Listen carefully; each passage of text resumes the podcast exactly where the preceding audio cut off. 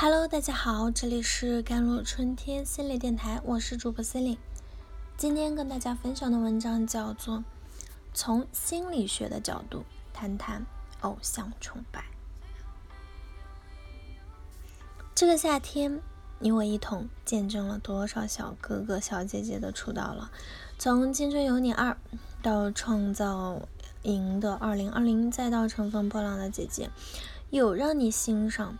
并为他奋力打 call 的吗？是什么勾住了我们的魂，沉迷于这么多位小姐姐、小哥哥们的一颦一笑之中？为什么他们表现不好的时候，我也会跟着伤心难过？想知道答案，我们不妨从心理学的角度谈谈偶像崇拜。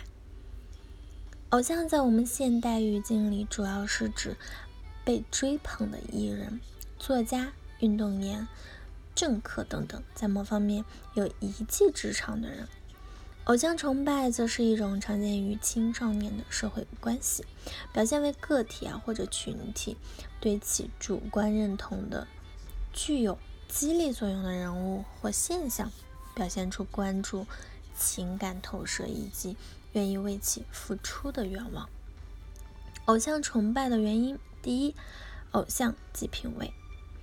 法国的著名社会学家啊，他认为偶像崇拜代表了一个人的品味，这是一种人们赖以区分自己与他人，并试图在象征性的领域取得优势的行为。如果你仔细回想，你会发现自己与偶像间必然存在一些相似的共性，比如过往的经历、性格、三观，甚至星座等等。第二点，饭圈儿让我找到归属感。在偶像崇拜的路上，我们会发现一个又一个的饭圈儿，大伙一同为喜欢的偶像应援打 call，齐心协力帮助偶像出道，参加偶像的见面会，精心收集并制作偶像的资料册等等。在逐渐熟悉圈子的过程中，我们也将产生一定的连接感。在一定程度上可以满足社交需求，弥补缺失的归属感。埃里克森的人生发展八阶段中也强调，青春期正是建立自我同一性的关键时期。加入偶像圈子已经成为青少年寻找归属感和社会认同感的一种途径。第三，偶像真棒，我也很棒。有心理学家曾对球迷进行了研究，发现啊，当支持的球队输球时，球迷倾向于用第三人称来描述失败。比如，如果他们不能做到团队配合，那是无法得分的；而当球队赢球时，球迷呢，则倾向于用第一人称描述胜利。比如，我们今天的进攻真棒。相比于失败啊。粉丝更倾向于在赢球的时候，将自己与偶像的成功连接在一起，从而知觉到一个更强大的自我价值。第四点，压力让我选择追星。当我们面对巨大的压力和负面情绪时，会容易激发逃跑的本能，这是人类在进化的过程中为了更好的生存而进化出来的生存技能。弗洛伊德也提出压抑的心理防御机制。当客体处于情绪问题中，会倾向于逃离问题源。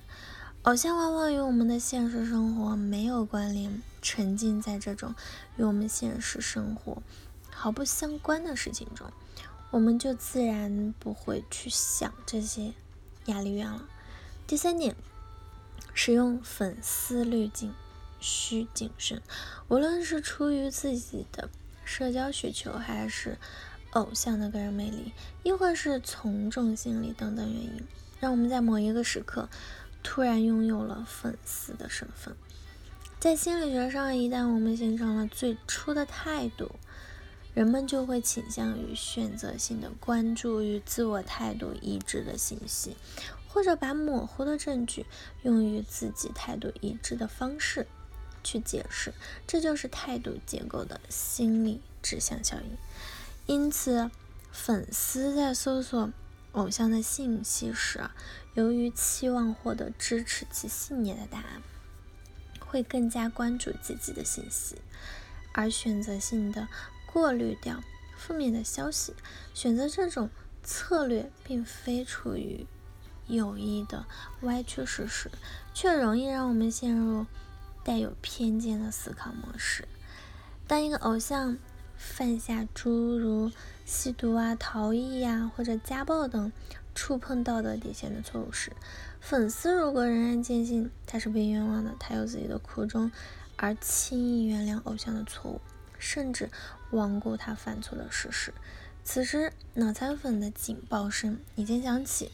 我们需要承认，粉丝滤镜一旦戴上就难以揭摘下了。